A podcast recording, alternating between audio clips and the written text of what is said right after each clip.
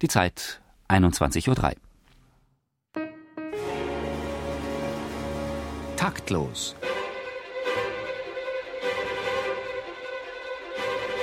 Das Musikmagazin von BR Klassik und der neuen Musikzeitung.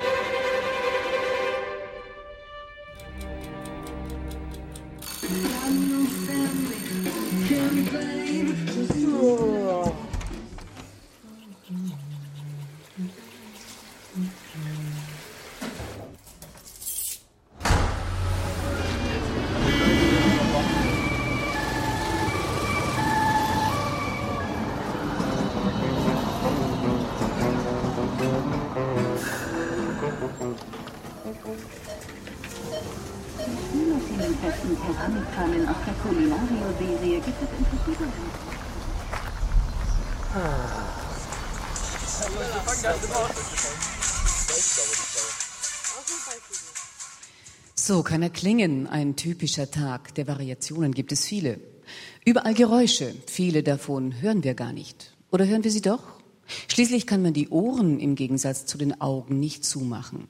Herzlich willkommen zu Taktklabe 144. Am Mikrofon begrüßen Sie Marlene Reichert. Und Theo Geißler. Wie nehmen wir unsere Umwelt akustisch wahr? Wie viel Geräusch brauchen wir? Was macht denn der Schall, der Klang oder der Sound mit uns? Fragen, mit denen wir uns heute beschäftigen wollen. Und dazu sind wir extra nach Karlsruhe gereist zu den Studentinnen und Studenten des Lernradios der Hochschule für Musik. Die haben uns nämlich bei der Vorbereitung und der Umsetzung dieser Live-Sendung kräftig unterstützt. Klang ist überall. Leben unter Dauerschall haben wir lyrisch geheadlined. In diesem Sinn begrüße ich Peter Androsch. Der ist zum einen Komponist, zum anderen Leiter der Initiative Hörstadt in Linz und zum dritten mutiger Kämpfer wieder Musik, musikalische, akustische Umweltterroristen. Guten Abend, Herr Androsch. Wie vertragen sich diese drei Berufungen? Eigentlich sehr gut, muss man sagen. Ich äh, muss gleich etwas korrigieren, dass ich gar nicht mich so sehe als Kämpfer gegen irgendetwas, sondern für etwas. Sie müssen sich vorstellen, dass wir ein Viertel, 125 Millionen Menschen in der Europäischen Union hörbehindert haben. Das Deutsche Bundesumweltamt, das sage ich immer falsch, das Deutsche Bundesamt für Umweltschutz führt ein Drittel der Herz-Kreislauf-Erkrankungen in Deutschland auf Lärmbelastung zurück. Also das ist ein Thema, das per se politisch ist, weil so viele Menschen davon betroffen sind. Und es ist auch wahnsinnig teuer.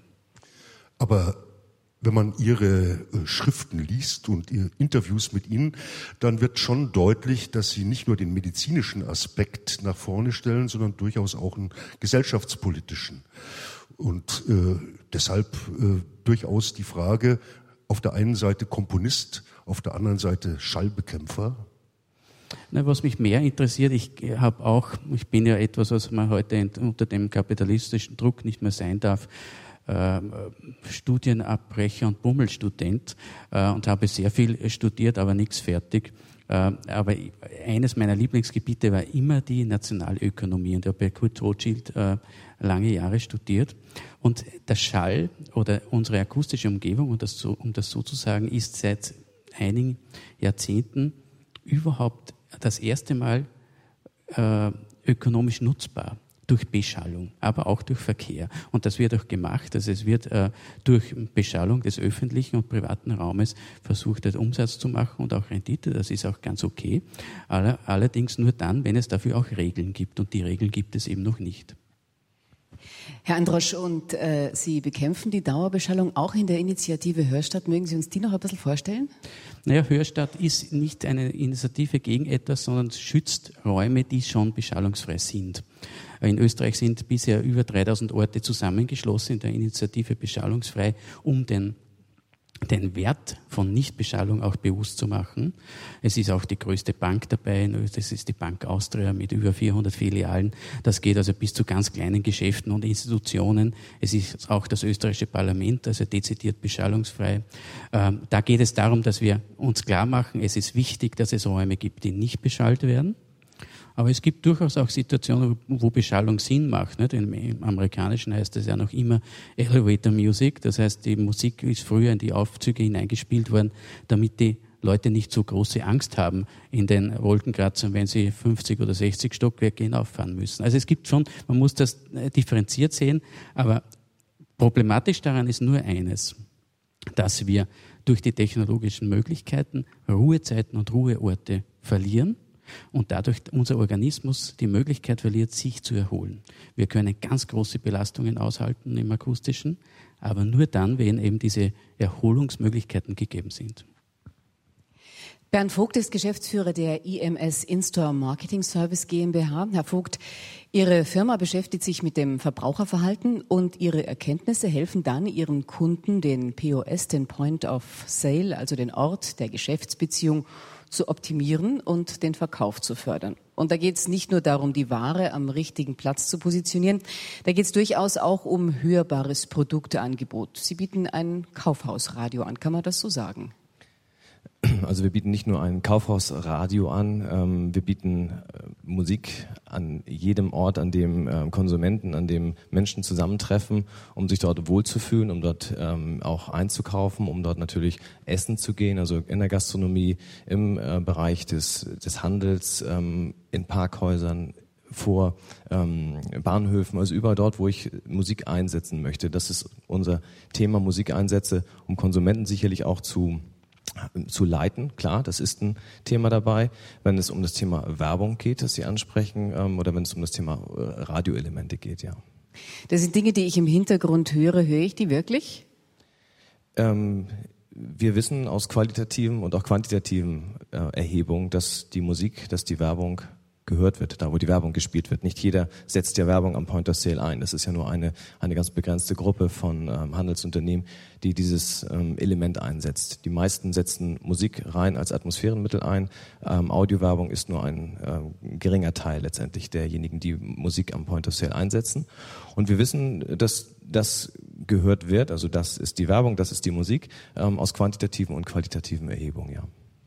Wenn er etwas zorniger ist, dann äh, behauptet Peter Androsch durchaus mal, äh, dass es bis heute keinen Beweis gibt für die umsatzfördernde Wirkung äh, von Hintergrundmusik. Da sind Sie wahrscheinlich anderer Meinung. Was ergeben da Ihre Studien? Also da könnte ich Herrn Andrusch gerne mit einigen ähm, Studien, die nicht wir produziert haben, sondern die namhafte Institute, man kennt sie vielleicht, AC Nielsen, GfK, die durchaus ähm, renommiert am Markt sind, die dort Erhebungen gemacht haben in, in unserem Auftrag oder in anderen auf, äh, von anderen beauftragt worden sind, um festzustellen, wirkt tatsächlich das Thema Audiowerbung am Point of Sale. Ähm, und da hat man festgestellt, dass dort ähm, ja, Uplifts von zwischen 5 und 50 Prozent durchaus realisierbar sind. Wie lässt sich das feststellen? Wie kann man das messen? Da gibt es Testpanel, das heißt, ich habe gewisse Messverfahren. Ich habe eine, eine Nullphase, in der ich im Prinzip in, in Test- und Kontrollgruppen messe, wie ähm, werden bestimmte Produkte bewegt.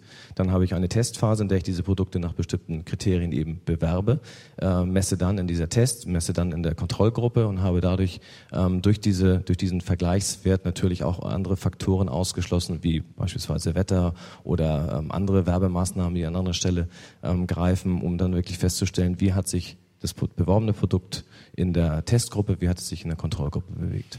Also da haue ich äh, erstmal nochmal drauf. Soll da am Point of Sale so eine Art Preisbewusstsein, äh, kritisches Konsumententum weggelullt werden äh, musikalisch? Ist das der Hintersinn?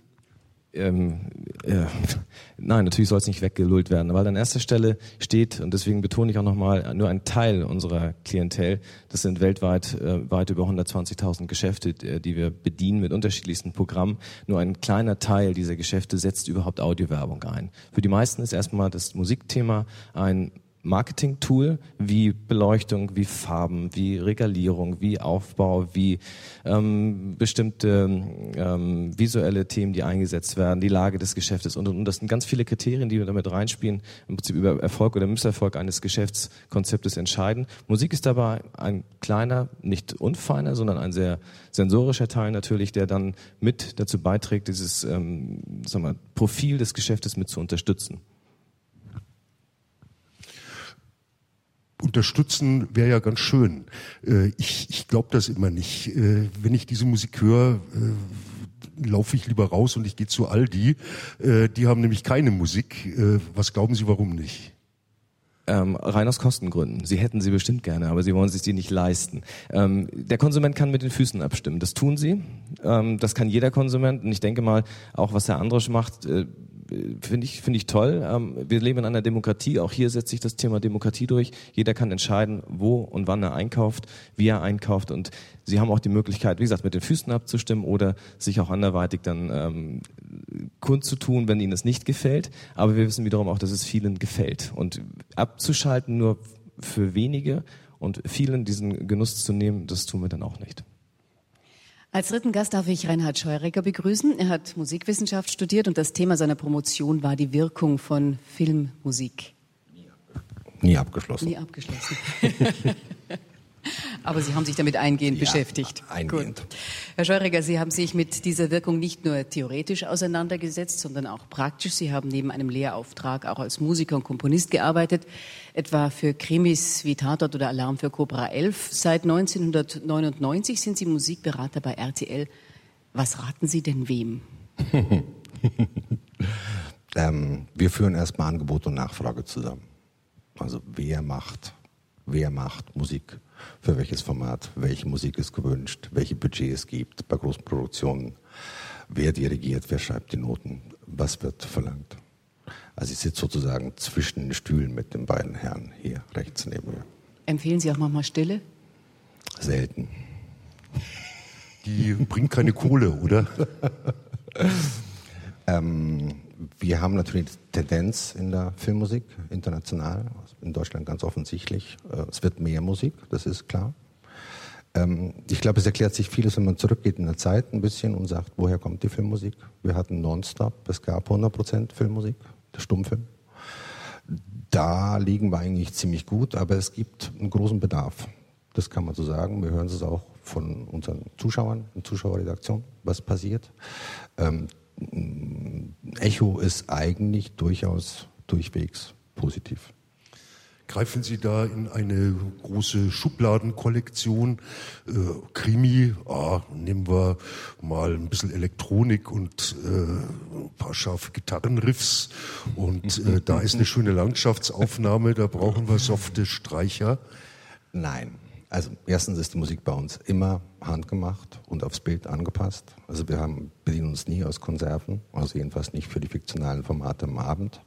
Alles, was nach Viertel nach acht läuft, ist handgemacht und komponiert. Ähm, ich glaube, die Klischees funktionieren auch so nicht. Natürlich hat sich der verkürzte Dominant-Sept-Non-Akkord bewährt, wenn eine Pistole gezückt wird, das ist ganz klar. Aber äh, es gibt ja auch Hörgewohnheiten, an denen wir uns orientieren müssen, auch ganz klar. Aber es ist jedes Mal auf die Bedürfnisse, auf das Profil abgestimmt, neue Musik. Hörgewohnheiten, das ist ja auch was, wo man sagen könnte, da schule ich mal ein bisschen, da fordere ich ein bisschen äh, heraus.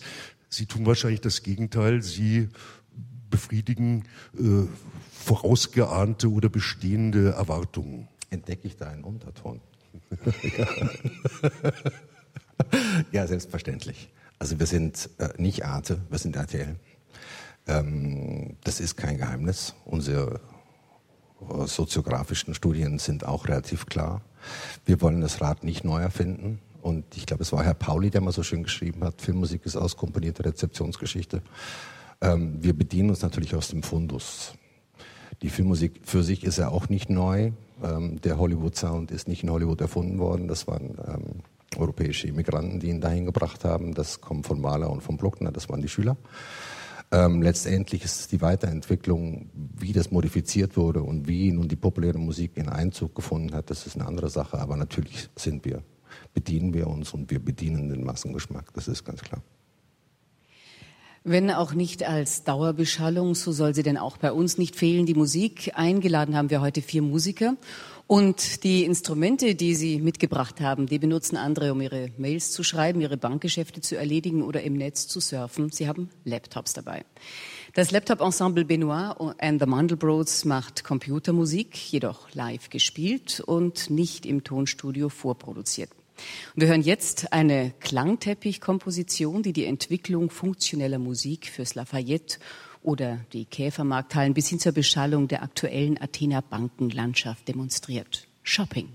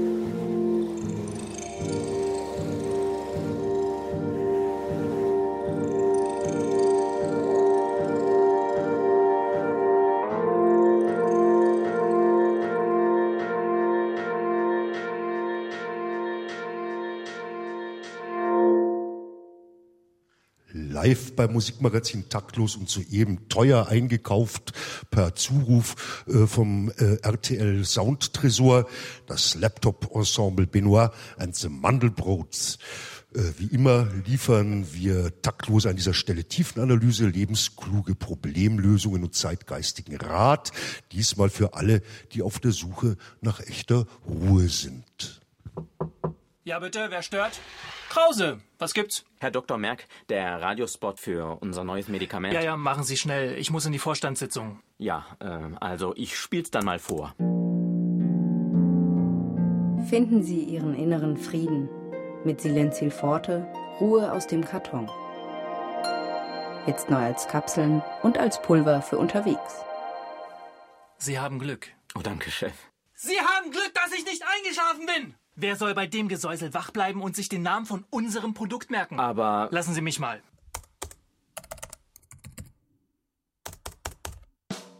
Finden Sie Ihren inneren Frieden mit Silenzil Forte, Ruhe aus dem Karton. Hören Sie, das spitzt die Ohren. Ähm, aber. Sie haben recht, da fehlt noch was.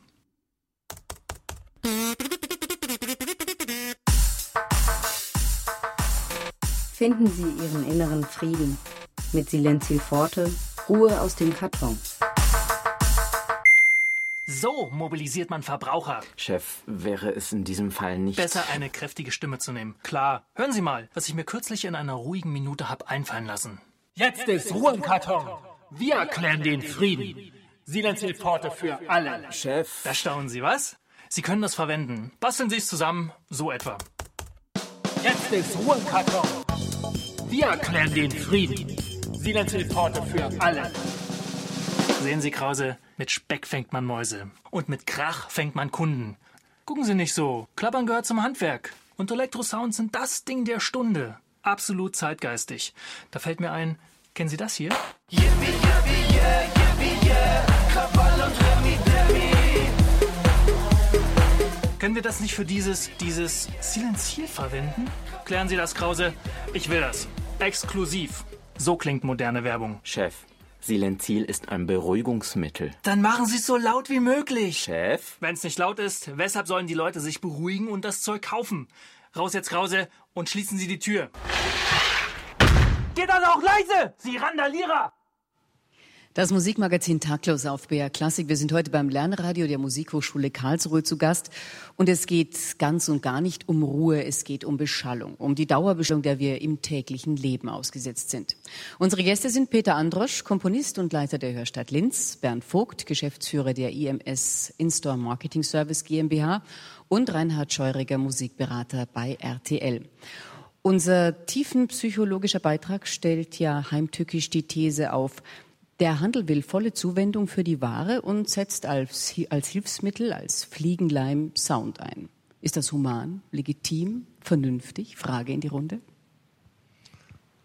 Ähm, ich ergreife als, als erster das Wort dazu aus ökonomischer Sicht ja, weil ähm, das ist ein Thema Handel vom Grunde her schafft Arbeitsplätze, schafft Bewegung, schafft Ökonomie. Und äh, wenn hier eine ähm, kleine, aber feine Industrie sich um dieses Thema herum gruppiert und dafür sorgt, dass auch das Musikthema, also dass auch wiederum Komponisten auch daran verdienen können, dass im Prinzip diese Musik ja auch ähm, Konsumenten auch hörbar gemacht werden. Ich denke dann an, an Lizenzrechte, die über die GEMA abgegriffen werden, wiederum dann auch den ähm, Musikern ja auch zugutekommen. Äh, so also haben viele was davon. Und ähm, ich kann immer nur wieder sagen, der Konsument kann mit den Füßen abstimmen, was er haben möchte am Ende, weil er gutiert das ähm, Geschäftsprinzip, das er gut findet, da geht er, da kauft er, das überlebt, das nicht, ähm, das er nicht gut findet, das überlebt am Ende nicht. Und es überleben welche, in denen keine Musik läuft, und es überlebt welche, in denen Musik läuft.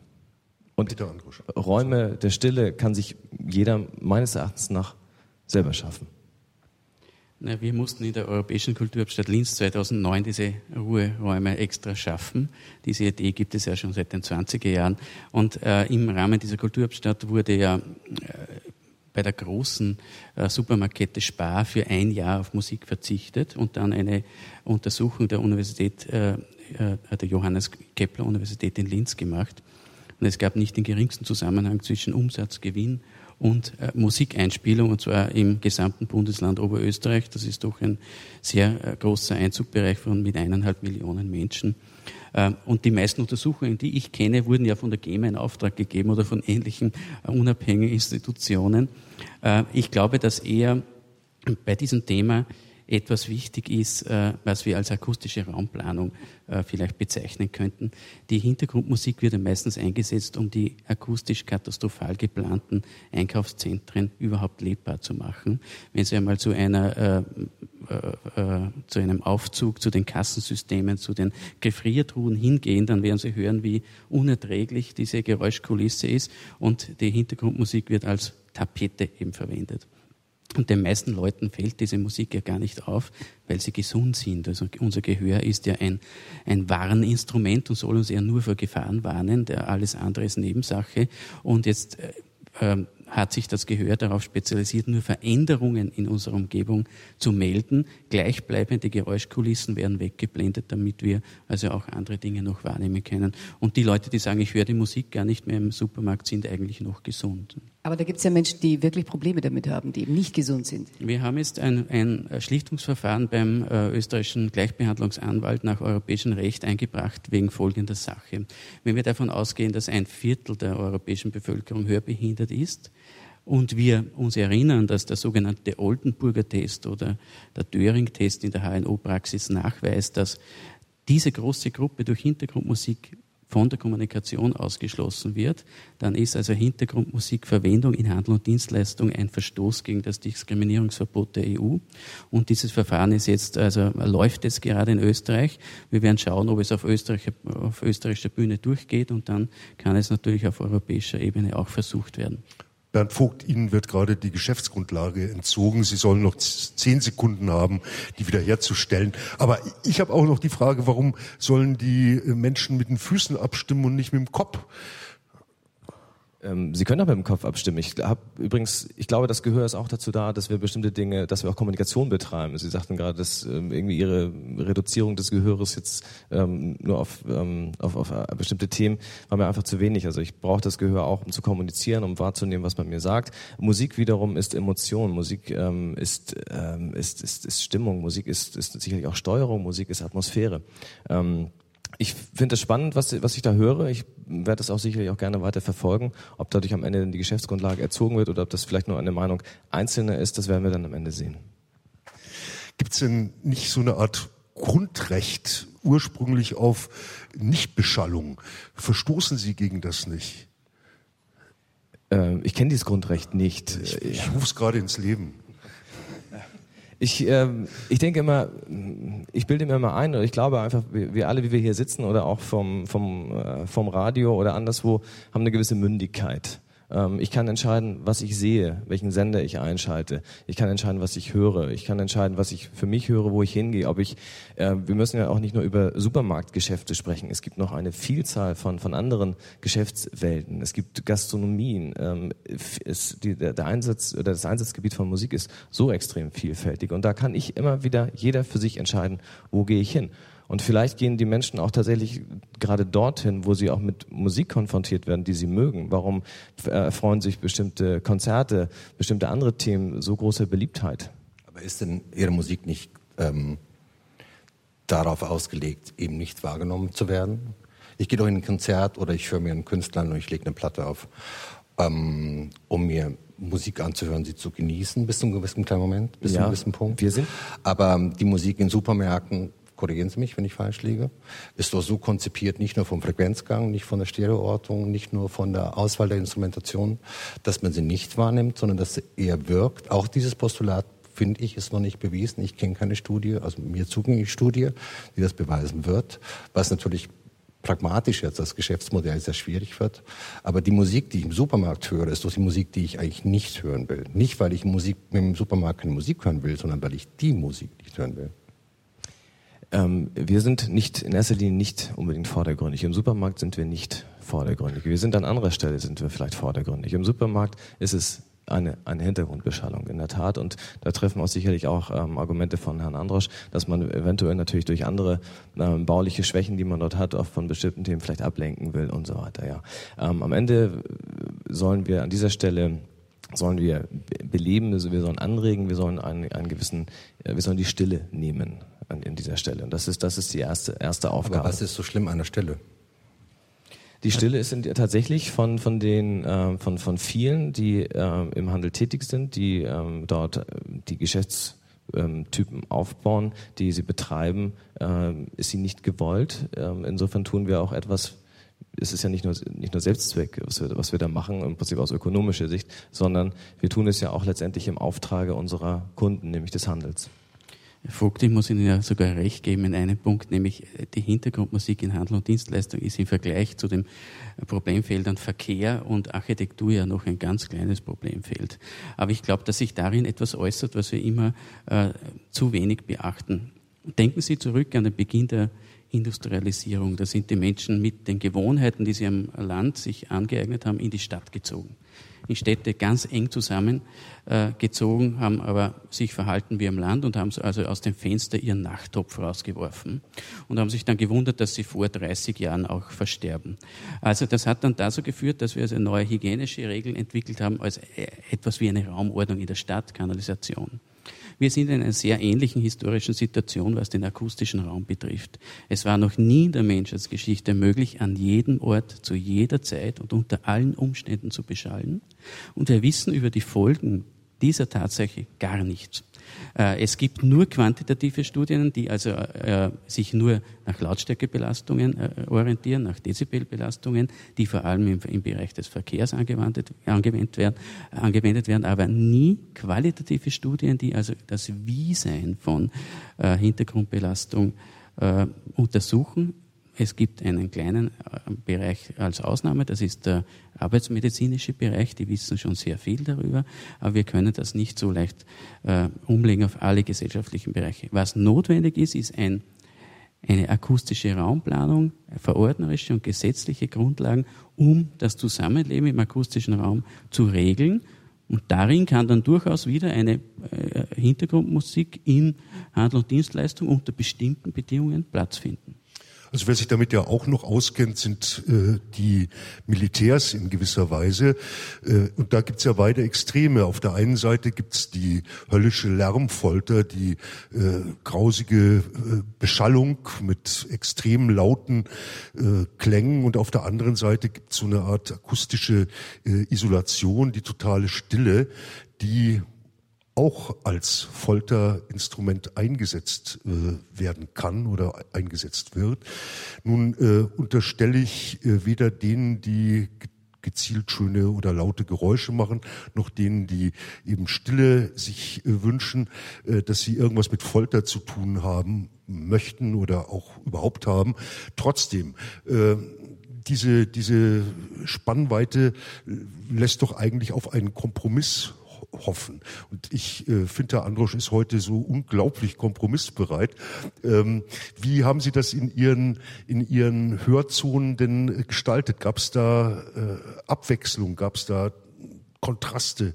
Zum Teil äh, starke Klangaffekte und auf der anderen Seite vielleicht dann die Stille und der Hörer konnte wählen. Naja, die, es ist ja bekannt, dass Linz zwischen Salzburg und Wien liegt. Also war die Entscheidung sehr äh, schnell da, dass wir auf dem Bereich, im, Bereich der Musik nicht wahnsinnig viel investieren werden, weil da für die Stadt nichts übrig bleibt. Äh, auch eine andere Konsequenz, äh, wenn wir uns die Kulturabstädte ab 1985 anschauen in Europa, dann sehen wir, dass alle Kulturabstädte, die Kultur mit Kunst verwechselt haben, nicht gut gefahren sind, dass in der Stadt also gar nichts an Know-how übrig geblieben ist. Äh, die Konzentration auf Akustik, und zwar Akustik im Sinne einer akustischen Raumplanung, die, die, die Verbindungen zur Architektur, zur äh, Verkehrsplanung, das war also dann die Entscheidung. Und äh, das auch in die Bevölkerung tragen, zu tragen und bewusst zu machen. Und das haben wir durch Ruheorte, Ruhepole haben wir das genannt, auch gemacht, die also zigtausend Besucher hatten. Und ich muss Sie enttäuschen, da war nichts. Also sie konnten dort nur hineingehen und sich hinsetzen und sonst gar nichts machen. Und Sie haben es gemacht und Sie tun es immer noch. Na, es gibt also die, die ganz großen Ruhepole gibt es nicht mehr, weil, weil die im Betrieb ja sehr teuer waren. Auch weil also jeder in die Stille hineingeführt wurde. Wer wollte, hatte auch Begleitung dabei. Äh, das ist natürlich ein ungeheurer äh, Personalaufwand, wenn das fast 24 Stunden am Tag geht, 365 Tage das Jahr. Aber wir haben, was jetzt gegründet wurde äh, und auch bestehen bleibt äh, für die Zukunft, ist eben das Akustikon. Das ist also äh, ein europäisches Zentrum für Akustik im politischen Sinne, in, explizit in keinem musikalischen Sinn, wo auch wir die, diese Hörerlebnisse vermitteln. Wir haben im, schon jetzt, also pro Monat zwischen 1000 und 1500 Besucher in einem ganz kleinen Zentrum. Also das ist schon für so eine Stadt wie Linz sehr viel besonders Schülerinnen und Schüler. Aber wir haben auch äh, viele andere Maßnahmen gesetzt, wie zum Beispiel die äh, sogenannten Hörenswürdigkeiten. Ne? Normalerweise fahren wir wohin, um Dinge anzusehen, Sehenswürdigkeit zu sehen. Wir haben 25 Hörenswürdigkeiten in der Stadt, die nur wegen ihrer akustischen äh, Identität interessant sind. Also es ist eine ganz große Palette der Vermittlung auch entstanden und äh, wir hatten ja einige hunderttausend Besucher in diesem Bereich. Das wurde schon auch sehr gut angenommen. Reinhard Scheuerger, das deckt sich ja eigentlich ein bisschen mit dem, was Sie tun. Akustische Identität schaffen, vielleicht äh, auch im Verhältnis eben zum Bild. Das ist doch Ihr Job. Das Sie ist können, ja. unser Job, gekoppelt mit einer, äh, wie heißt das schon im Neudeutsch, mit einer ID, mit einer Corporate ID. Man versucht natürlich den, den Sender wiedererkennbar zu machen. Tante Erna steht in der Küche und sagt, ah, das ist RTL. Ähm, das ist natürlich, was der Tatort macht, was die Sender machen mit ihren IDs, mit ihren Wiedererkennungsmelodien. Wir versuchen natürlich nicht nur gute Musik zu machen, sondern wir versuchen dabei auch eine Handschrift zu entwickeln, einen Stil, einen roten Faden. Ähm, die Bösen würden jetzt sagen, das ist RTL, das ist alles ein bisschen laut hier, ein bisschen bunt und ein bisschen viel von allem. Aber wie gesagt, wir sind nicht Arte. Das heißt, es bietet sich eigentlich eine Kooperation zwischen den Hörstationen von Herrn Androsch und dem Sounddesign von äh, RTL an. Äh, ich wollte eigentlich die ähm, vier jungen Männer hier rekrutieren für RTL. Vielleicht sind sie noch zu haben. Die kommen nach Köln. Bestimmt, aber vorher hören wir sie noch, oder? vorher hören wir sie noch. Ich denke, es wird mal wieder Zeit für Benoit and the Mandelbrots.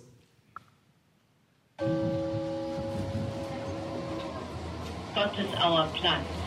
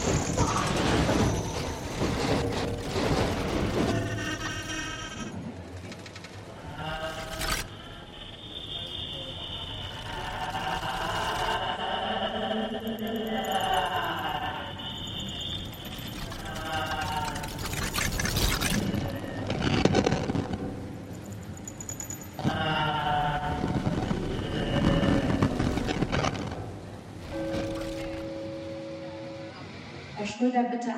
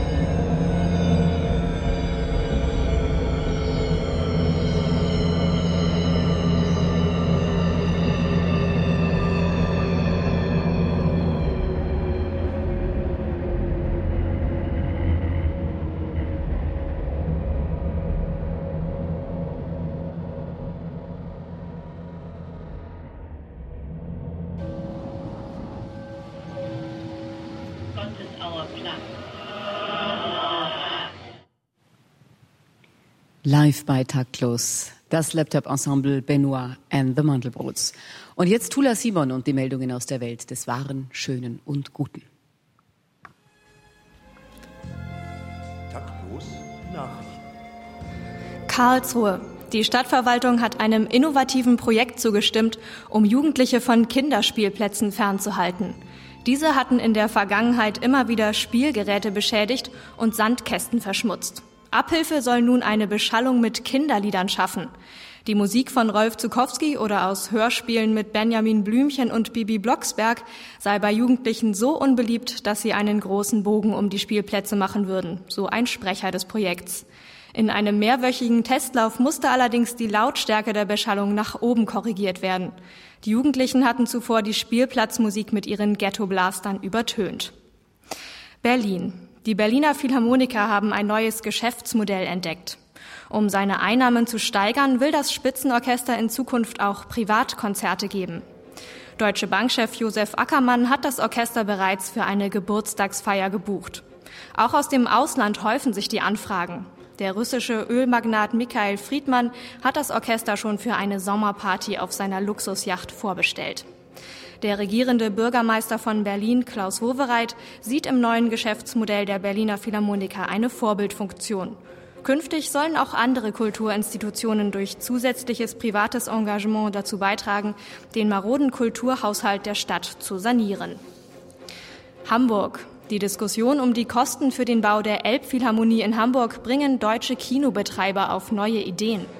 Statt weitere Gelder in den Bau der Elbphilharmonie zu investieren, sollen bereits bestehende Kinosäle mit Orchestergräben ausgestattet werden. Heiner Kieft, Geschäftsführer der marktführenden Kinokette Sinister, äußerte sich auf Anfrage gegenüber taktlos. Die Kosten für den Umbau der bereits vorhandenen Kinosäle in Deutschland reichen bei weitem nicht an die Kosten für die Hamburger Elbphilharmonie heran.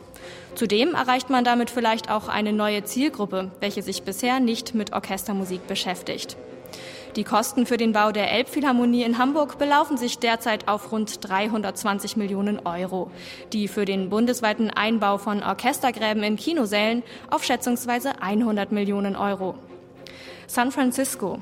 Apple-Chef Steve Jobs stellt in der nächsten Woche den Nachfolger des Erfolgs-MP3-Players iPod vor. EarPod heißt der neue Player. Bei der Entwicklung des neuen Geräts sollen neueste Techniken erstmals zum Einsatz kommen. Laut Jobs bietet der neue Player zwei besondere Neuerungen. Zum einen wird er direkt in die Ohrmuschel implantiert. Zum anderen wurde die von einigen Kunden häufig bemängelte Lautstärkebegrenzung abgeschafft. Nun schafft es der neue EarPod sogar, dass die Musik auch in unmittelbarer Nähe zu einem startenden Düsenjet in voller Klangqualität zu hören ist. Kenner der Branche erwarten einen bahnbrechenden Absatz des EarPods. Berlin. Die Musikmesse Popcom wird in diesem Jahr zum letzten Mal stattfinden. Das erklärte ihr Geschäftsführer Ralf Kleinhens heute Morgen auf einer Pressekonferenz. Die Zeiten, in denen sich mit Musik Geld verdienen lässt, seien vorbei. Die Popcom GmbH wolle nun die Weichen stellen und den Verlierern dieser Entwicklung eine glaubwürdige Perspektive eröffnen. Kleinhens sagte, wir können nicht länger so tun, als ob Musik ein marktfähiges Gut wäre. Und eine Messe wie die Popcom suggeriert genau das. Der Aufsichtsrat der Popcom übermittelte gleichzeitig eine Note an den Deutschen Musikrat und den Deutschen Phonoverband. Darin empfiehlt er, alle bisherigen berufsständischen Angelegenheiten an die Jobcenter zu übergeben und in Hartz-IV-Programme einzugliedern.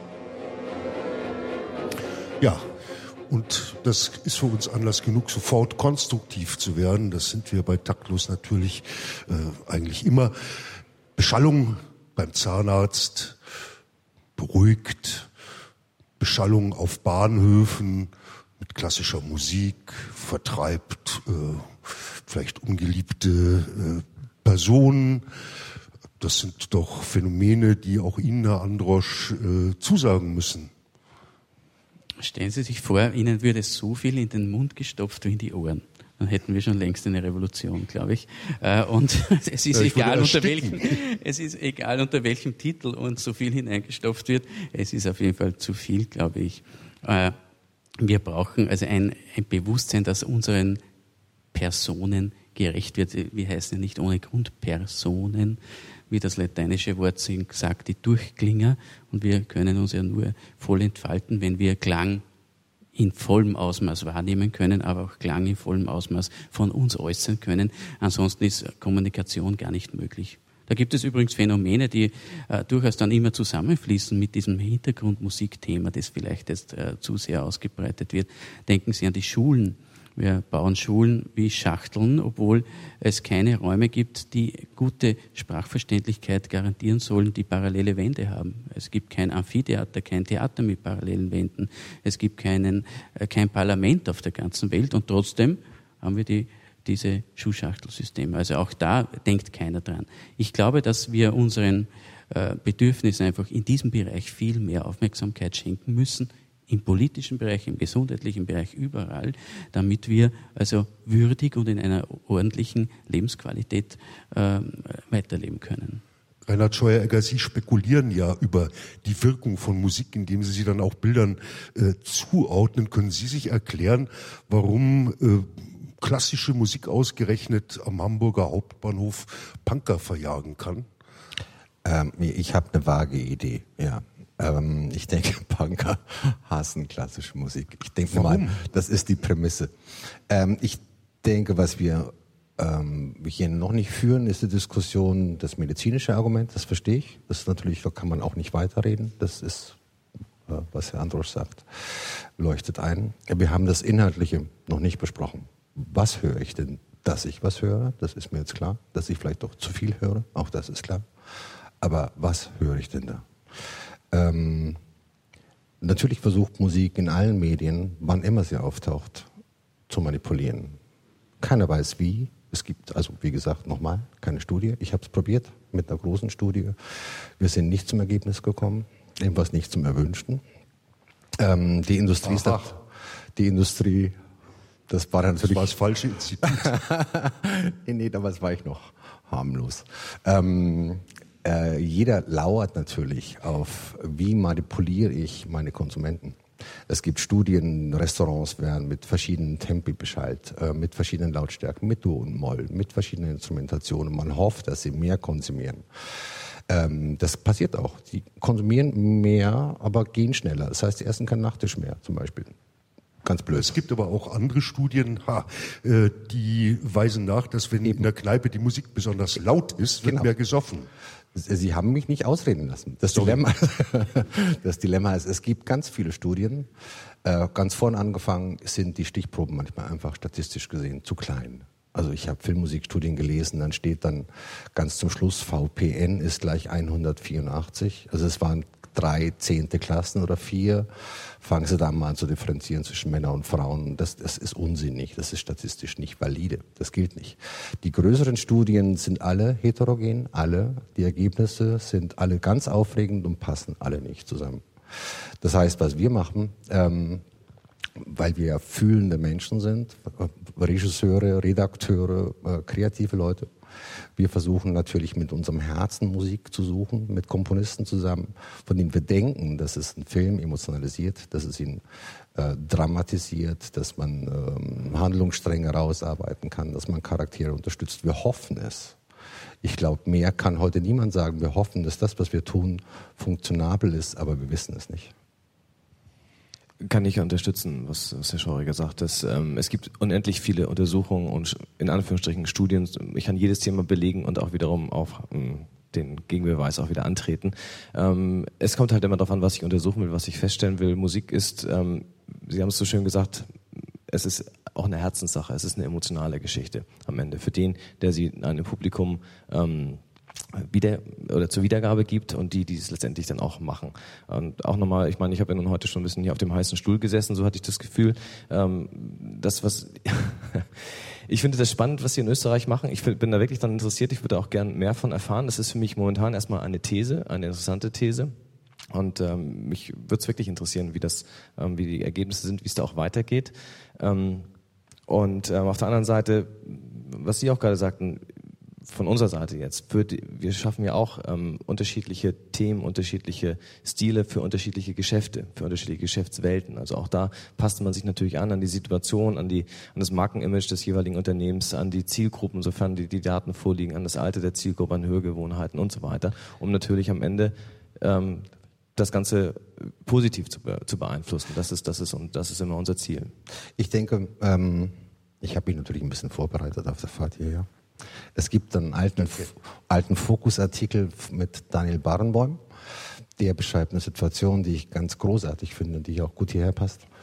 Mm, er war in Chicago und hat äh, das Maler äh, Violinkonzert dirigiert abends, hat eingecheckt und hat, man glaubt es kaum, im Fahrstuhl selbiges gehört.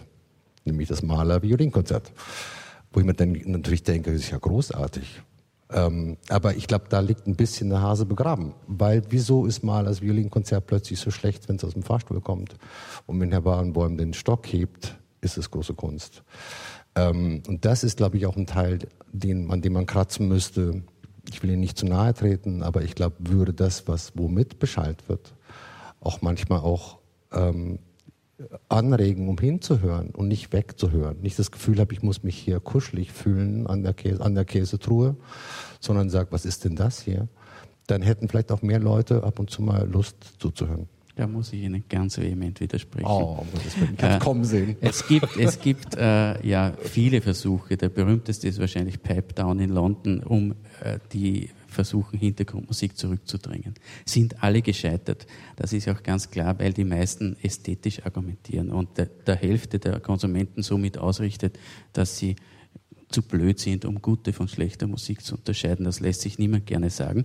Also ich glaube, dass wir mit dem äh, Thema Hintergrundmusik ästhetisch gar nicht weiterkommen, sondern wir müssen das anpacken von der Seite des Konsumentenschutzes, des Arbeitnehmerschutzes und des Umweltschutzes. Dann können wir dem Thema gerecht werden. Noch dazu, wenn wir heute das Thema akustische Bewusstsein haben, muss uns doch bewusst werden, dass Hören, dass wir 24 Stunden am Tag hören. Jede Sekunde in unserem Leben. Und da ist Musik so ein verschwindend kleiner Teil davon, äh, dass wir uns schon klar machen müssen, dass wir über die Ohren so andauernd und so tief beeinflussbar sind, dass die Aufgabe für eine viel größere ist, als ich will Ihrem, also das ist wieder ein, ein, ein gutes Zeichen für Ihren Geschäftszweig. Also wir dürfen das, das Thema auch nicht so aufblasen.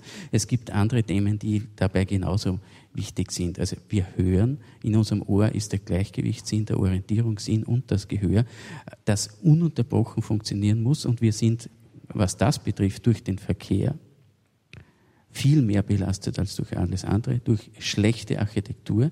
Wir lassen uns gefallen, dass wir in Räumen Gespräche abwickeln müssen, wo man den anderen gar nicht verstehen kann. Äh, wir haben in Deutschland 1000 Herzinfarkttote pro Jahr nur aufgrund des Straßenverkehrslärms. Also da sehen wir schon die Gewichtungen.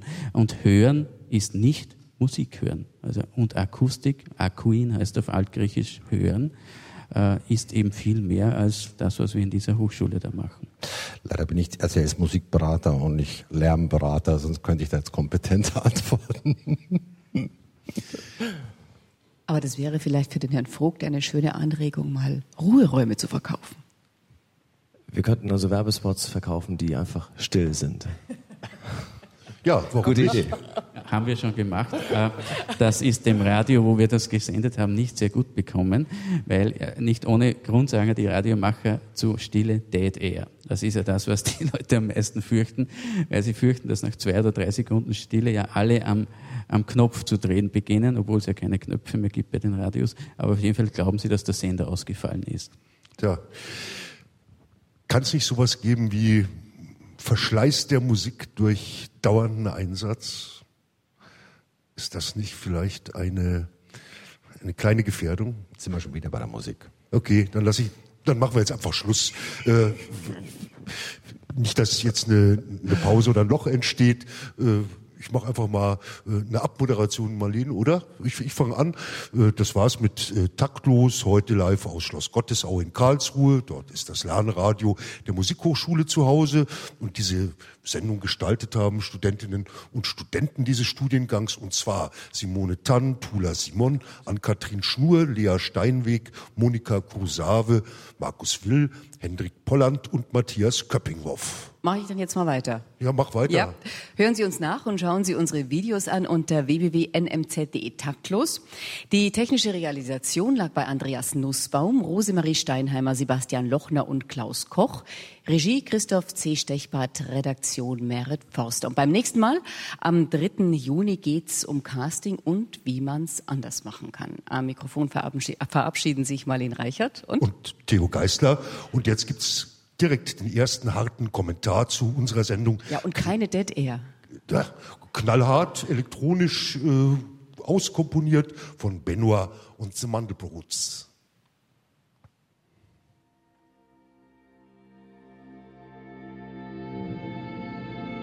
Taktlos ist für mich, wenn Menschen ihre Umgebung als Mülleimer missbrauchen.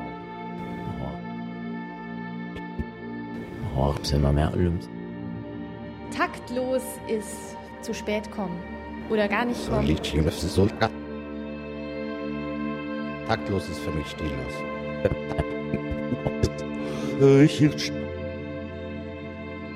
Taktlos ist Takt, zu spät kommen taktlos, oder gar nicht kommen. Taktlos ist für mich, wenn Menschen ihre Umgebung als Mülleimer besprechen, ohne Taktstriche.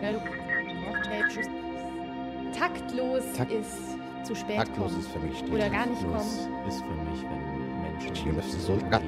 Ist für mich, wenn Menschen ihre Umgebung als Mülleimer missbrauchen. So Taktlos. ist für mich, wenn Menschen Taktlos ist für mich Auf so nicht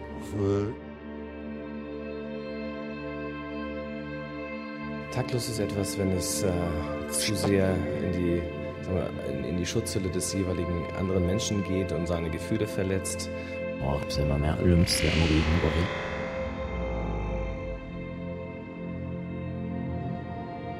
Taktlos ist für mich, wenn Menschen ihre Umgebung als Mülleimer missbrauchen. Jesus, Taktlos ist für mich stillos. Taktlos ist für mich stillos. Taktlos ist etwas, wenn es äh, ist zu sehr in die, sagen wir, in, die Schutzhülle des jeweiligen anderen Menschen geht und seine Gefühle verletzt. Neutral.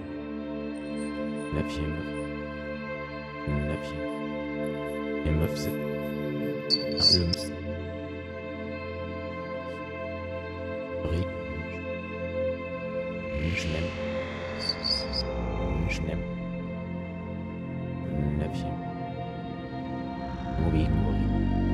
Taktlos ist äh, takt, Taktlos takt, äh, taktlos ist äh, grenzenlos und frei. BR Klassik Nachrichten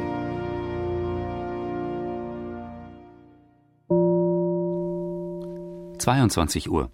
Die Nachrichten des Bayerischen Rundfunks mit Friedrich Schloffer. Die Übersicht. Athener Polizei löst Demonstration gegen Sparpaket auf.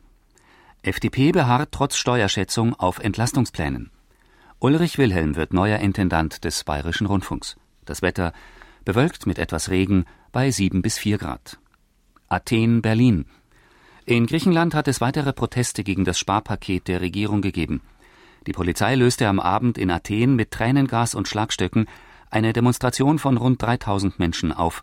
Sie hatten sich vor dem Parlamentsgebäude versammelt, während drinnen die Mehrheit der Abgeordneten dem Sparpaket zustimmte. Es ist Voraussetzung für Hilfe von EU und IWF. Morgen werden Bundestag und Bundesrat über die deutsche Hilfe für Griechenland in Form von Krediten in Höhe von gut 22 Milliarden Euro abstimmen. Die SPD-Fraktion wird voraussichtlich nicht zustimmen. Verhandlungen mit Union und FDP über einen gemeinsamen Entschließungsantrag scheiterten.